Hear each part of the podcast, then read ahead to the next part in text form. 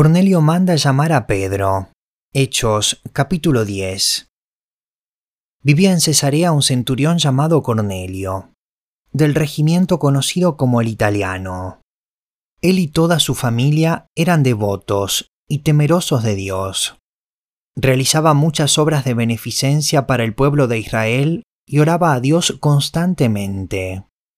Un día, como a las tres de la tarde, tuvo una visión vio claramente a un ángel de Dios que se le acercaba y le decía, Cornelio, Cornelio, ¿qué quieres, Señor? le preguntó Cornelio, mirándolo fijamente y con mucho miedo.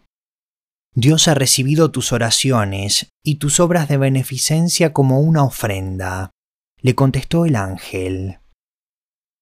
Envía de inmediato a algunos hombres a Jope para que hagan venir a un tal Simón apodado Pedro. Él se hospeda con Simón el curtidor, que tiene su casa junto al mar. Después de que se fue el ángel que le había hablado, Cornelio llamó a dos de sus siervos y a un soldado devoto de los que le servían regularmente. Les explicó todo lo que había sucedido y los envió a Jope. La visión de Pedro. Al día siguiente, mientras ellos iban de camino y se acercaban a la ciudad, Pedro subió a la azotea a orar. Era casi el mediodía. Tuvo hambre y quiso algo de comer. Mientras se lo preparaban, le sobrevino un éxtasis. Vio el cielo abierto y algo parecido a una gran sábana que, suspendida por las cuatro puntas, descendía hasta la tierra. En ella había toda clase de cuadrúpedos, como también reptiles y aves. Levántate, Pedro, mata y come, le dijo una voz. De ninguna manera, señor, replicó Pedro.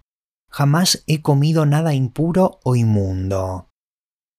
Por segunda vez le insistió la voz.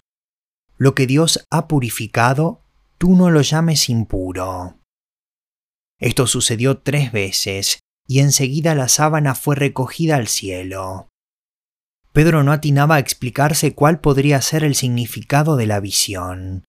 Mientras tanto, los hombres enviados por Cornelio, que estaban preguntando por la casa de Simón, se presentaron a la puerta. Llamando, averiguaron si allí se hospedaba Simón, apodado Pedro. Mientras Pedro seguía reflexionando sobre el significado de la visión, el Espíritu le dijo, Mira, Simón, tres hombres te buscan. Date prisa, baja y no dudes en ir con ellos, porque yo los he enviado. Pedro bajó y les dijo a los hombres, Aquí estoy, yo soy el que ustedes buscan. ¿Qué asunto los ha traído por acá? Ellos le contestaron, venimos de parte del centurión Cornelio, un hombre justo y temeroso de Dios, respetado por todo el pueblo judío. Un ángel de Dios le dio instrucciones de invitarlo a usted a su casa para escuchar lo que usted tiene que decirle. Entonces Pedro los invitó a pasar y los hospedó. Pedro en casa de Cornelio. Al día siguiente, Pedro se fue con ellos, acompañado de algunos creyentes de Jope.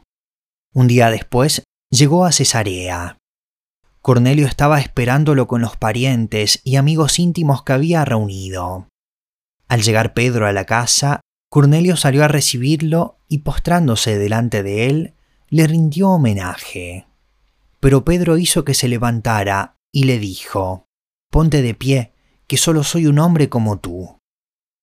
Pedro entró en la casa conversando con él y encontró a muchos reunidos. Entonces les habló así. Ustedes saben muy bien que nuestra ley prohíbe que un judío se junte con un extranjero o lo visite, pero Dios me ha hecho ver que a nadie debo llamar impuro o inmundo. Por eso, cuando mandaron por mí, vine sin poner ninguna objeción. Ahora permítame preguntarles, ¿por qué me hicieron venir? Cornelio contestó, Hace cuatro días, a esta misma hora, las tres de la tarde, estaba yo en casa orando. De repente apareció delante de mí un hombre vestido con ropa brillante y me dijo, Cornelio, Dios ha oído tu oración y se ha acordado de tus obras de beneficencia. Por lo tanto, envía a alguien a Jope para hacer venir a Simón, apodado Pedro, que se hospeda en casa de Simón el curtidor, junto al mar. Así que inmediatamente mandé a llamarte, y tú has tenido la bondad de venir.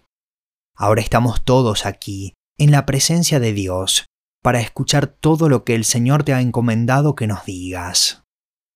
Pedro tomó la palabra y dijo, Ahora comprendo que en realidad para Dios no hay favoritismos, sino que en toda nación Él ve con agrado a los que le temen y actúan con justicia. Dios envió su mensaje al pueblo de Israel, anunciando las buenas nuevas de la paz por medio de Jesucristo, que es el Señor de todos.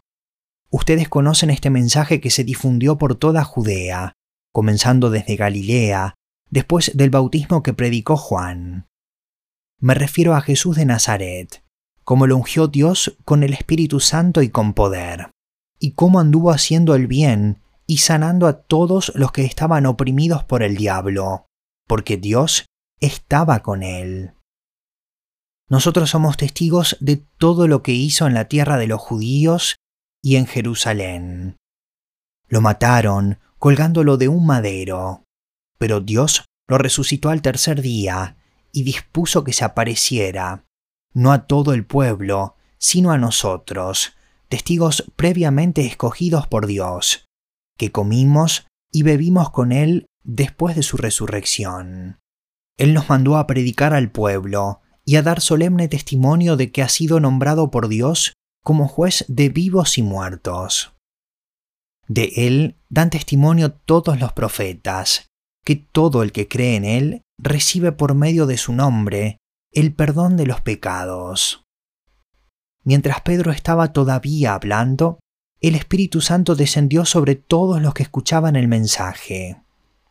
Los defensores de la circuncisión que habían llegado con Pedro se quedaron asombrados de que el don del Espíritu Santo se hubiera derramado también sobre los gentiles, pues los oían hablar en lenguas y alabar a Dios. Entonces Pedro respondió, ¿acaso puede alguien negar el agua para que sean bautizados estos que han recibido el Espíritu Santo lo mismo que nosotros? Y mandó que fueran bautizados en el nombre de Jesucristo. Entonces le pidieron que se quedara con ellos algunos días.